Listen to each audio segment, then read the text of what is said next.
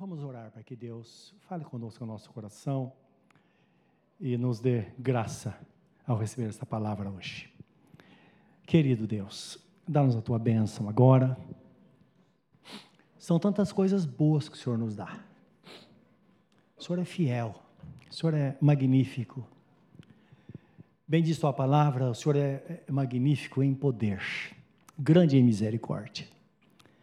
E aqui estamos na presença do Senhor e pedimos que o Senhor fortaleça o nosso espírito, para que tudo que temos ouvido, com a ajuda do Senhor, possamos, ó Deus, colocar em prática no dia a dia de uma forma natural, não trazendo sobre nós uma espada de condenação, não, mas ter o coração envolto nesta graça, Senhor, vendo dia a dia em paz na tua presença, na certeza de que somos filhos e somos filhos, somos herdeiros de Deus e de Sua palavra, co-herdeiros com Cristo. É certo, como diz o texto, que com Ele nós padecemos, mas com Ele também nós sempre somos vitoriosos. Que assim seja, Pai, no nome de Jesus. Amém. Amém. Meus irmãos, vamos abrir a Bíblia Sagrada no livro de é, Mateus, capítulo 4. Vamos ler do versículo 1 ao versículo 11.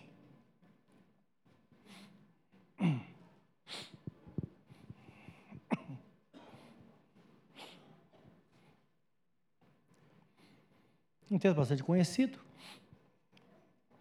embora o foco principal não seja sobre esse texto ou sobre somente algumas partes dele. Diz assim o texto: A seguir, Jesus foi levado pelo Espírito ao deserto para ser tentado pelo diabo. Então, ele foi batizado e foi levado ao deserto. Depois de jejuar 40 dias e 40 noites, teve fome. Então o tentador, aproximando-se, lhe disse: se és filho de Deus, manda que essas pedras se transformem em pães. Jesus, porém, respondeu: Está escrito: Não só de pão viverá o homem, mas de toda a palavra que procede da boca de Deus. Então o diabo levou a, levou a cidade santa, o levou à cidade santa, e colocou sobre o pináculo do templo e lhe disse: Se és filho de Deus, atira-te abaixo, porque está escrito: aos seus anjos ordenará, ordenará a teu respeito que te guardem. Então ele está citando o Salmo 91. E, ele, e eles te sustentarão nas tuas mãos, para não tropeçares em alguma pedra. Respondeu-lhe Jesus: Também está escrito: Não tentarás o Senhor teu Deus. E levou ainda o diabo a um monte muito alto mostrou-lhe todos os reinos do mundo e a glória deles.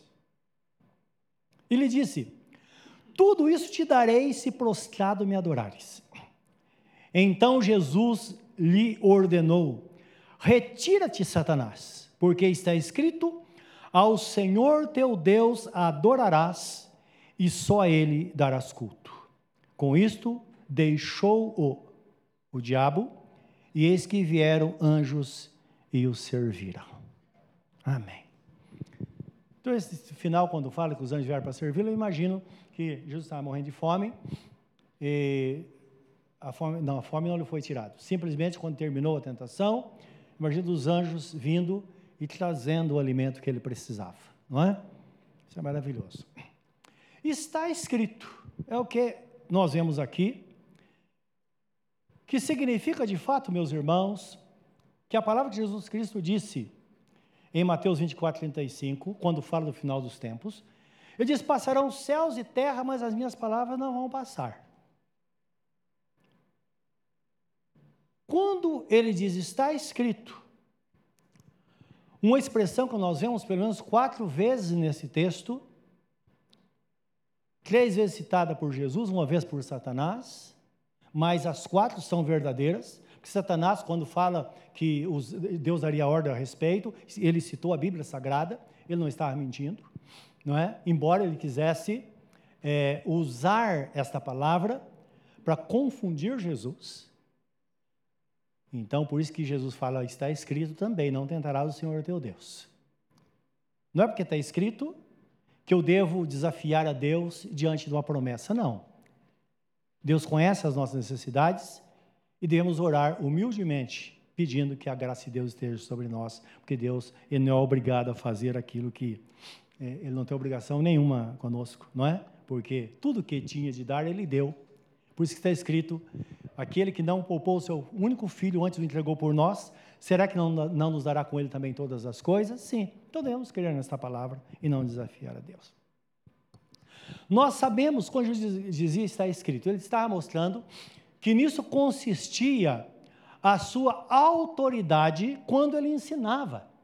Lembrando que nós não tínhamos, eles não tinham o Novo Testamento, o Novo Testamento foi escrito depois.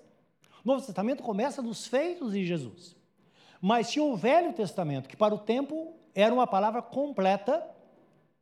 E se hoje não tivesse o Novo Testamento, também nós sabemos que não deixaria de ser é, é, completa a Bíblia, porque se você pegar cada texto do Novo Testamento, você vai, você vai, esse texto vai se remeter ao Velho, porque o Novo Testamento é um cumprimento do Velho Testamento, por isso que muitas vezes está escrito para que, que se cumprisse as Escrituras, que Deus, que Jesus, que, que cumprir as Escrituras, é que isso aconteceu. Então, quando Jesus curou a sua sogra, está escrito, é para que se cumprisse as Escrituras, que de fato Jesus veio para levar sobre si as nossas enfermidades. Então, tudo está ligado no Novo e Velho Testamento. Não é? Então diz a Bíblia Sagrada assim: quando Jesus acabou de proferir essas palavras, estavam as multidões maravilhadas da sua doutrina, porque ele as ensinava como quem tem autoridade, não como os escribas. Então Jesus fala essa palavra no final do Sermão da Montanha, que está em Mateus, capítulo 5 ao capítulo 7, todo o Sermão da Montanha, começando das bem-aventuranças. Então, quando Jesus terminou, Diz que as pessoas ficavam maravilhadas, porque Jesus ensinava com autoridade, e não como os escribas, que simplesmente ensinava para que eles pudessem então adquirir conhecimento. Não é? Quando nós vemos a autoridade, a autoridade de Jesus sobre a sua palavra, sobre os seus ensinamentos, isso significa que as palavras de nosso Senhor Jesus Cristo, como as palavras do nosso Pai, nosso Deus Pai Todo-Poderoso, uma palavra dada pelo Espírito Santo através dos seus profetas, são palavras fiéis e verdadeiras.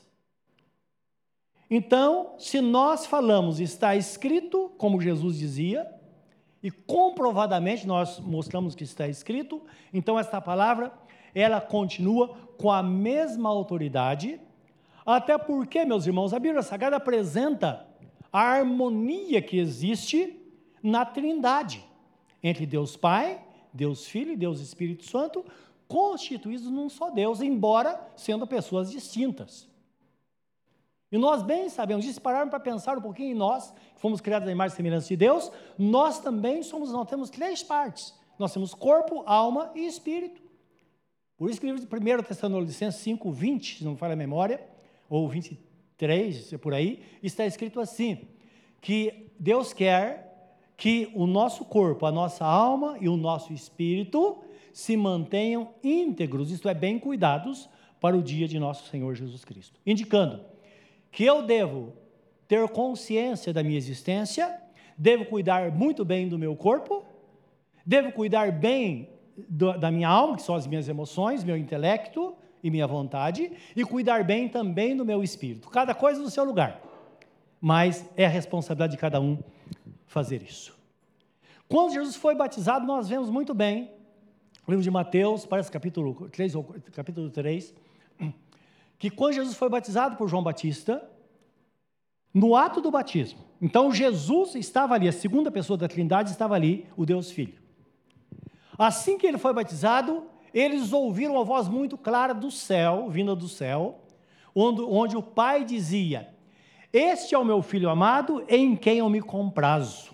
Ou esse é o meu filho amado, em quem eu tenho prazer, ou sobre quem eu estabeleço o meu plano. Isso significa o que Deus disse. E naquele momento, todos viram o Espírito Santo vindo em, em forma corpórea de uma pomba e pousou sobre Jesus. Por que a pomba? A pomba era um animal, um animal é, é, limpo, que era oferecido no sacrifício, Mas a pessoa muito pobre, que não tinha nada, ela oferecia um pombo. Porque não dava trabalho, ela não precisava, não tinha dinheiro comprar um cordeiro, um bezerro, não, ou um cabrito, ela, ela, ela é, ofertava um pombo, entende?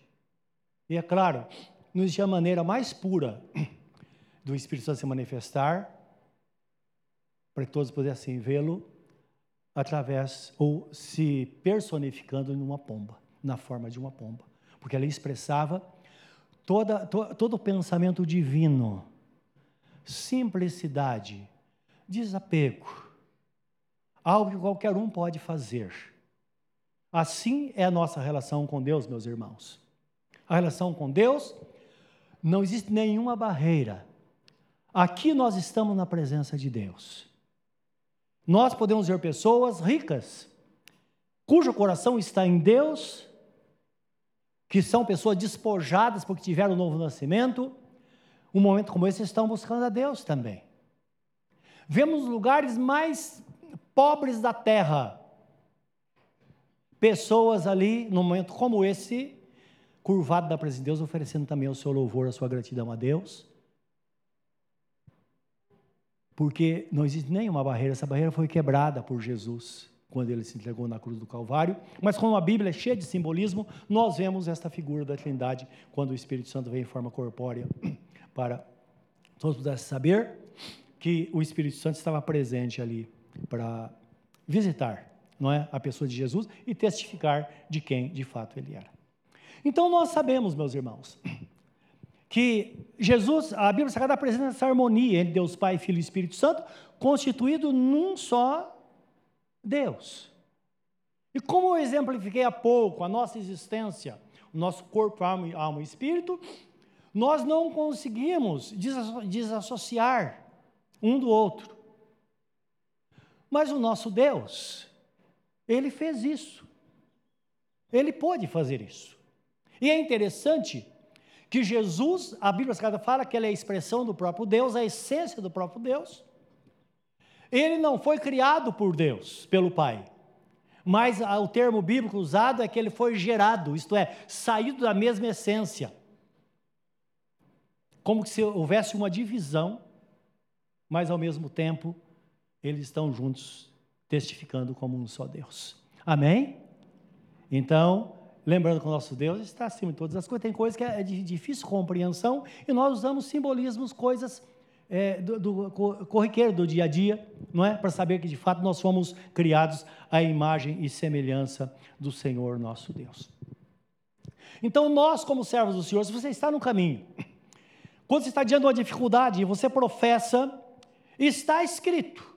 Quando nós dizemos está escrito, porque o Senhor disse essa palavra, não porque alguém da esquina disse, não, porque Deus disse. Porque nós estamos cansados hoje de ouvir pessoas falando e falando e falando. Eu recebo todo dia alguma palavra de profecia. Olha, espera que a tua bênção que você sonha vai chegar hoje. Hoje é o dia. E às vezes eu dou risada, falo, Senhor, não estou pedindo isso. E sei que não vai chegar. Que é um propósito. Eu sei o que o plano de Deus tem para a minha vida. Você sabe o que Deus tem para a sua vida. Não é? Uma coisa nós sabemos, que estamos no caminho, está escrito assim: Tenham paciência, para que uma vez fazendo a vontade de Deus, vocês possam alcançar a promessa. Está em Hebreus capítulo 10, versículo 36. Então está escrito. Se está escrito, tenha paciência. Faça a vontade de Deus, esteja na presença de Deus e você vai alcançar a promessa, porque a promessa de Deus diz respeito à sua vida, porque está escrito que a promessa diz respeito a nós, a nossos filhos e a todos aqueles que estão longe e a todos quantos Deus nosso Senhor chamar. Se está ligado em Deus, então a promessa diz respeito a nós. Agora, não podemos pensar que as coisas acontecem aleatoriamente. Não. Tem que ter consciência. É preciso estar no caminho, porque estando na presença de Deus, certamente a bênção dele virá sobre nós, porque uma vez estando em Cristo, a Bíblia Sagrada diz: somos herdeiros de Deus se com ele padecermos, para que com ele possamos também ser glorificados. Às vezes nós queremos a glorificação, mas não queremos padecer. Qualquer coisa nós gritamos, qualquer coisa nós gritamos e jogamos a culpa em alguém. Não. Às vezes precisamos nos voltar para Deus.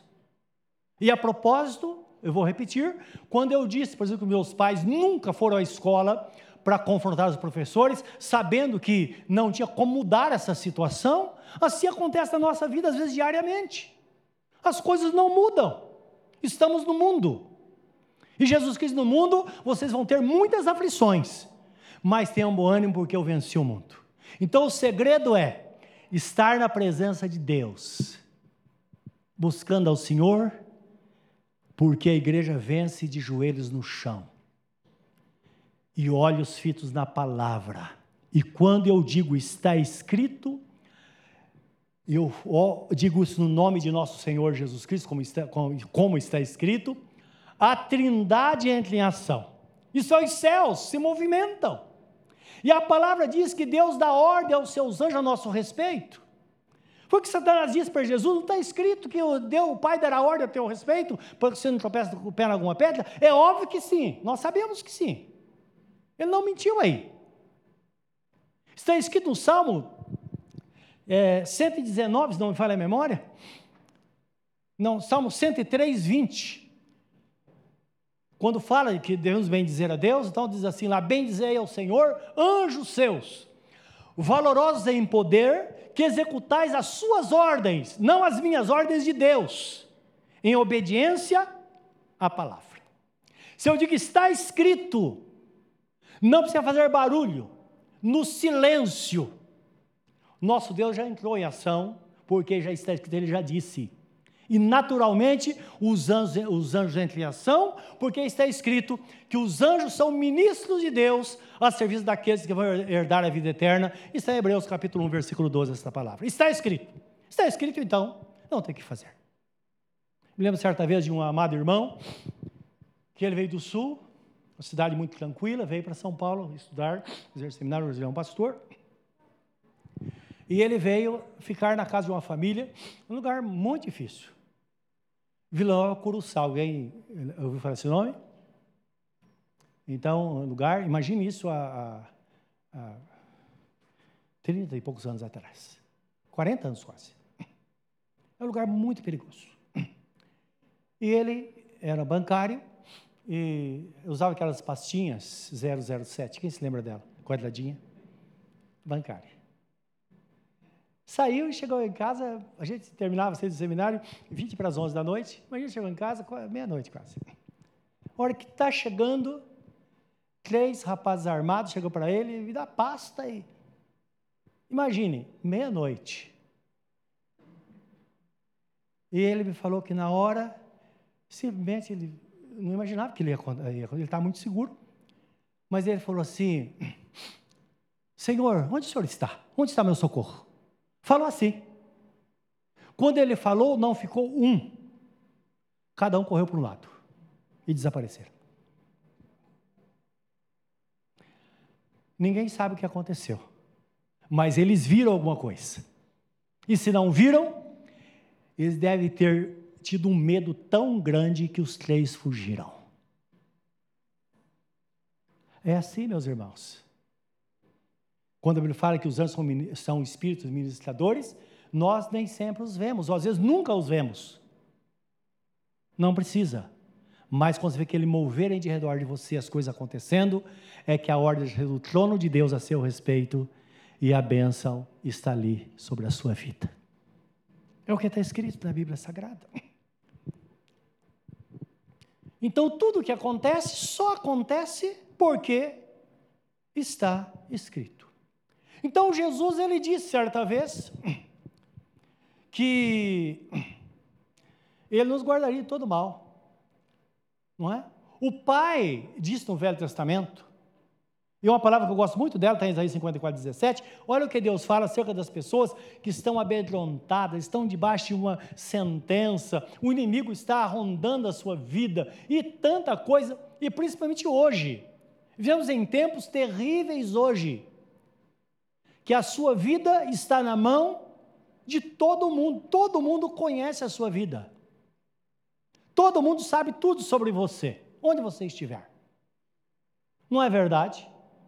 Experimenta pegar eh, o seu celular ou tenta no aplicativo alguma coisa e ou no Mercado Livre e diz: "Olha, eu quero comprar um, sei lá, um qualquer um relógio". Você olha ali, espera alguns minutos, começa a vir propaganda de relógio para você. Não é assim? Nossa vida está assim. O texto fala assim: toda arma preparada contra ti não prosperará. E toda língua que levantar contra ti em juízo, tu a condenarás. Esta é a herança de quem? Dos servos do Senhor, e sua justiça que vem de mim, diz o Senhor. Não tenha medo. Quantas vezes o, o medo ela paira sobre nós? Me lembro quando ah, nossos filhos eram pequenos, a gente tinha tanto medo, não é? Como que vai ser? Olhar para cada um, um diferente do outro, como que vai ser? A gente via irmãos perdendo filhos por aí, pastores desesperados porque eles eram categóricos em pregar, e depois, quando ia pregar, alguém falava: Ah, mas seu filho onde está? Então o medo está aí. Mas lembra, não precisa ter medo, porque o nosso Deus, Ele é fiel, Ele é um Pai amoroso, Ele nos ama e Ele é fiel à Sua palavra, Ele é fiel à Sua promessa. E a promessa dele diz respeito a nós. Certa vez o apóstolo Paulo disse: Porventura Deus tem tanto cuidado com os animais assim? A promessa não, não são feitas para os filhos? Não que Deus desse mandamento acerca disso, porque está escrito no livro de Provérbios que bem-aventurado é o homem, o homem que teme a Deus, que o homem que teme a Deus, ele cuida bem dos seus animais. Está escrito isso. Mas a questão é, a questão de valores. A promessa é para os filhos porque os filhos são colocados em primeiro lugar. Quando você lê o Salmo 8, se não, você não conhece, dá uma lida e você vê quando a forma que a, o, o, o, escritor, como profeta, né, ele está falando, ele começa dizendo: Ó oh, Senhor, Senhor nosso, quão magnífico em toda a terra é o teu nome. A tua glória tu expuseste sobre os céus. Da boca das crianças e dos que mamam, tu tiraste louvor, para fazer calar e emudecer o inimigo. Quem é o homem mortal para que dele te lembres? E o filho do homem, para que cuides dele. No entanto, tu criaste um pouco menor do que os anjos. De glória e de honra o coroaste e o puseste para dominar sobre as obras das tuas mãos. Todas as ovelhas, bois, todos os animais do campo, as aves dos céus, os peixes do mar e todos os peixes que, que navegam os mares, peixes que nós nem conhecemos. E ele termina dizendo: tu puseste tudo debaixo das suas mãos para que ele dominasse. E ele termina dizendo: Ó oh, Senhor, Senhor nosso, quão magnífico em toda a terra é o teu nome. Deus fez tudo certinho. O poder ele colocou na mão dos seus filhos, aqueles por quem Jesus deu a vida, os lavados e remidos pelo sangue do Cordeiro. Por isso que Jesus, por muitas vezes na sua palavra, ele chama a nossa atenção. Ele chama atenção, talvez de você que está aqui hoje, que anda longe dele. Talvez você esteja cansado, esteja oprimido. Ele chama você para dar uma olhada na Bíblia Sagrada e diz a você: Olha, filho, está escrito. Está escrito: Venha a mim, você que está cansado, sobrecarregado, oprimido, eu vou dar alívio à sua alma. Ele pode fazer isso, meus irmãos. Ele deu a vida por nós. E basta tão somente um passo de fé. Porque também está escrito: se com teu coração creres no Senhor Jesus e com tua boca confessares que Deus o Pai o ressuscitou dentre os mortos, será salvo. Porque com o coração se crê para a justiça, com a boca se confessa para a salvação. E todo aquele que nele crê, nunca, jamais será confundido. Está em Romanos 10, 9, 10 e 11, esta palavra. Está escrito. É a promessa. Então você não precisa ver cambaleando de um lado para o outro, sem direção. Se a nossa vida estiver em Deus, nosso coração estiver em Deus, certamente a bênção virá sobre nós. Como está escrito que Deus amou o mundo de tal maneira que deu o seu único filho, para que todo aquele que nele crê não pereça, mas tenha vida eterna, e que Jesus não veio para nos condenar, diz o texto em João, capítulo 3, versículo 17, não, ele não veio para condenar, mas ele, veio para salvar. E a salvação é algo, uma atitude proativa de Jesus. Ele veio para realizar, para pegar o pecador que está longe de Deus, como a Bíblia fala, no lamaçal do pecado, ele pega, lava completamente, limpa, por isso que existe o termo lavado e remido pelo sangue do Cordeiro. Lavado é que torna limpo, e a remissão diz respeito à redenção. É o termo redimir que a Bíblia fala, que significa trazer de volta o que se perdeu. Então imagina, a pessoa é tirada, é colocada no primeiro degrau da escada, e agora ele fala: pode subir. Então, de fé em fé, nós vamos crescendo, tendo novas experiências com Deus e vivendo ou vivenciando as grandes promessas que Ele deixou para a nossa vida, meus irmãos. Foi Jesus quem fez isso. Ele tem um cuidado especial para com as nossas vidas. E todos os que estão em Cristo tiveram essa experiência. Nós sabemos o dia que entregamos nossa vida a Ele, o antes e o depois. E nós sabemos que as coisas mudam, tantas coisas acontecem, que talvez você que está aqui hoje, que vive com Jesus, você nunca imaginava estar vivendo esse momento. Claro, foi o que Jesus disse para Nicodemos. Nicodemos era um doutor da lei, mas ele não conseguia entender isso, porque se tratava de coisas espirituais. E Jesus disse Nicodemos, e Nicodemos foi Jesus e disse, Senhor, o que eu faço para, para entrar no reino dos céus? Ele disse, olha, se você nascer novo, você não pode nem ver o reino. Agora, aquele que nascer da água do Espírito, esse vai ver o reino de Deus. E ele mesmo não entendia. Como, Senhor, eu posso nascer de novo sendo velho? Posso tornar o vento da minha mãe e tornar a nascer? Ele disse, não, filho. Não estou falando de coisas espirituais, estou falando de coisas materiais. Estou falando de coisas espirituais. Uma coisa é certa, aquele que nasceu de novo, se é aquele que teve um encontro com Jesus, é como o vento, disse Jesus. Jesus sempre usou coisas naturais para a gente pensar. É como o vento, que não sabe de onde vem nem para onde vai, no entanto, ouve-se a sua voz.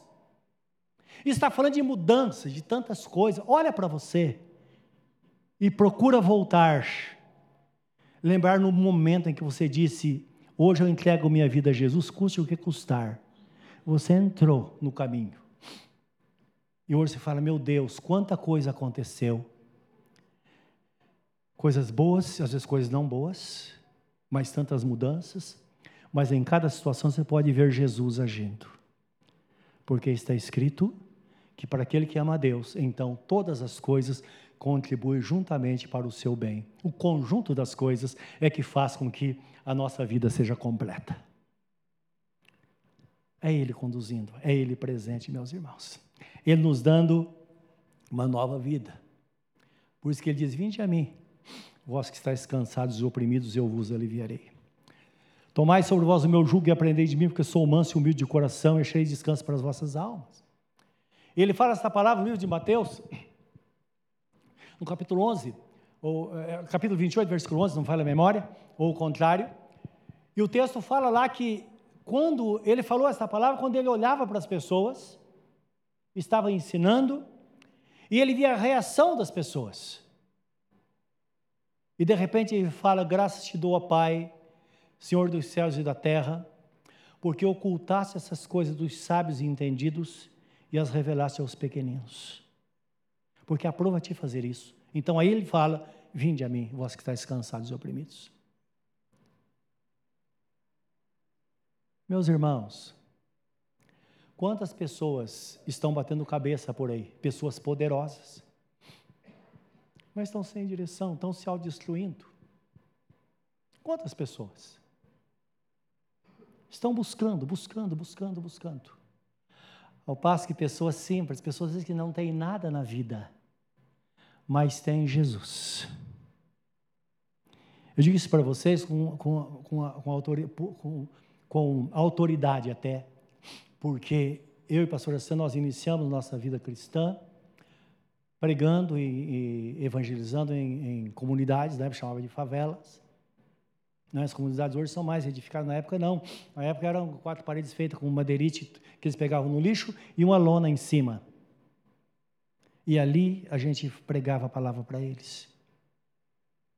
Quantas vezes tomamos café com pessoas naquele lugar quente que não tinha, só tinha uma porta e ali todo mundo cheio de família grande morava ali, não é? Porque é uma coisa gloriosa que existe entre as pessoas necessitadas e principalmente entre nossos queridos irmãos, nossos patrícios que vieram do Nordeste e construíram o Sudeste, não é? Pessoas não têm nada, mas se a pessoa tem um papelão, ela divide com o amigo. Ela constrói um cômodo de madeirite e traz todos os parentes de lá. Trazia no tempo em que não tinha condição de viver e trazia para cá para construir a cidade de São Paulo. É assim. Temos que descobrir, entender. Deus vê essas coisas. Há poucos dias fui visitar meus parentes, que há cinco anos não visitava. Está ouvindo um testemunho maravilhoso, uma das minhas sobrinhas. Elas, as sobrinhas são farmacêuticas, têm, são donas de farmácia. Ela estava me contando um caso. Eu falei, olha, há alguns anos atrás, é um menino, um rapazinho, aí dos 22 anos, chegou para ela e disse: Olha, eu preciso do emprego. Eu estou sem nada, não tenho que comer. Eu moro numa casa abandonada, não sei de quem, moro com outras, outras moradores de rua lá, a gente dorme lá. Então, eu, eu só preciso de comer, eu estou morrendo de fome. Dá alguma coisa para eu fazer. E me paga só o almoço e um lanche à tarde. Eu vou estar tá bem. Ela falou: Não, eu vou, vou dar um jeito. Então tinha algumas coisinhas para fazer na farmácia. Falou, vem fazer isso, que fez uma, uma manutenção lá. Aí pediu para que ele limpasse a farmácia. Aí no final da tarde falou, não, eu não vou fazer isso. Isso eu sou, eu sou crente, eu não vou fazer uma coisa dessa. Eu não posso explorar você. Registrou o menino, pagou um salário para ele. Aí falou, agora você vai arrumar um lugar para morar, sozinho, e ele arrumou lá uma, uma casinha no fundo de um, uma casa maior, morando lá. Passado algum tempo, questão de pouco tempo, ele estava vendendo remédio no balcão.